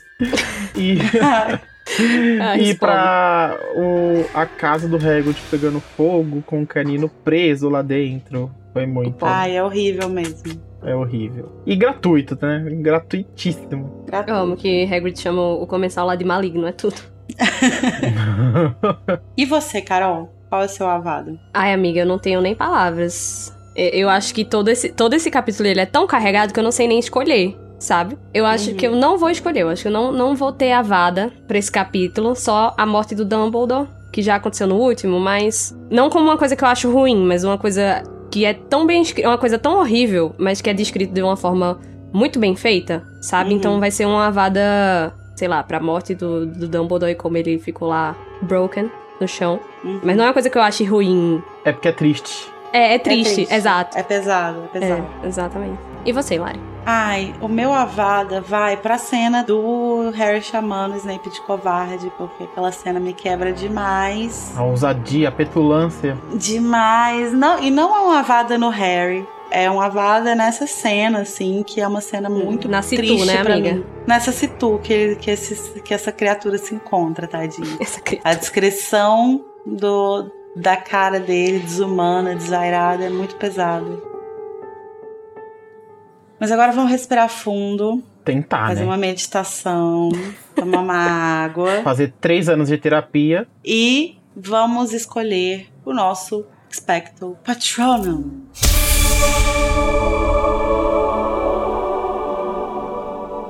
Que é o momento do capítulo que a gente mais gosta, um momento que, um momento que deixa a gente feliz, um momento que deixa a gente, sei lá, coisa. Não tem nesse capítulo, né? Mas uma, uma coisa que a gente acha que é bem escrita, uma coisa que eu acho muito boa, enfim. Vamos tirar leite O de nosso pedra aqui. highlight. É, o nosso highlight desse capítulo. Agora, Carol, qual é o seu patrono? Nossa, meu patrono é o capítulo inteiro. Esse capítulo, ele foi escrito... Não, parece que ela fez o livro inteiro ao redor desse capítulo, sabe? Uhum. Começou por ele, fez um negócio super cinematográfico, super bem escrito, super chocante. E aí foi construindo o, o- o resto da narrativa pensando assim, ah, não, eu quero chegar aqui. E Ai, parece que foi isso que ela fez, sabe? Uhum. É desde a, a descrição super visual das coisas, a, a descrição dos sentimentos dos personagens, Harry tropeçando em cima do povo, com ódio, o Snape também, com ódio, revidando. É, nossa, tudo nesse capítulo é, é perfeito, sabe? O que é engraçado porque é um capítulo com só 15 páginas, né? É, e que a gente começou a gravação você falando que não gostava dele. Não, não, assim, não por não gostar, mas é não é um capítulo que acontece muita coisa. Mas é, é porque o visual das coisas me pega muito, sabe? Uhum. E aí, é, eu gosto muito de como ela fez isso. E o meu, o meu patrono é o capítulo inteiro, é isso. Arrasou. E você, filho? Então, o meu patrono é um, um pouquinho abstrato, mas Gosto. ele é para a oportunidade muito boa de reler o capítulo e de enxergar coisas que são literalmente impossíveis de você absorver e de você pensar numa primeira leitura, porque o, o leitor é muito induzido a, a sentir justamente todos os sentimentos que o Harry tem durante a leitura desse capítulo. e outros pensamentos e indagações e até o fato de a gente poder ter toda essa leitura do Snape hoje em dia só se dá com a releitura. Então meu patrono vai pra. Pra, Pra Casa comple- Elefante, pra que Casa. Elefante. A releitura crítica da obra de J.K. Arrasou, Rowling. amigo. É um alto Arrasei, patrono. né? Amei. Amei. Pra Porque gente, se, pra nós três. se a gente amiga, não se patrono. amar, não é mesmo? Exato. O, o meu patrono vai pra Carol, Filho e Lari, que destrincharam esse capítulo Ai, com obrigada, amiga. minuciosidade. Ai, amei. Seria esse um patrono metalinguístico? É um metapatrono. Gente, o meu patrono vai pra mesma cena que eu dei o meu avô. Eu amo. Coerência Por quê? não é com a gente.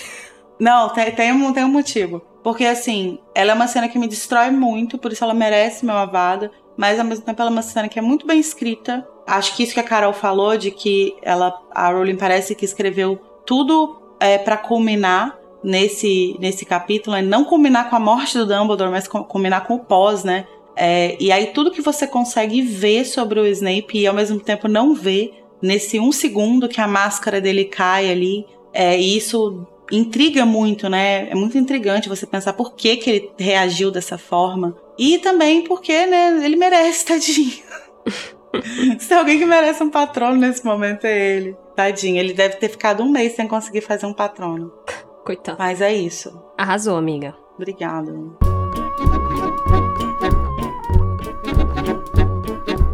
Então, gente, agora que a gente já descobriu quem é o príncipe mestiço, a gente já aceitou que o Dumbledore morreu e ficamos sabendo também que todo o esforço da caverna não serviu pra nada. A gente pode seguir para o nosso próximo capítulo, o penúltimo capítulo de Harry Potter e a Língua do Príncipe, Ai, meu Deus. O Lamento da Fênix. Tchau. Tchau, pessoal.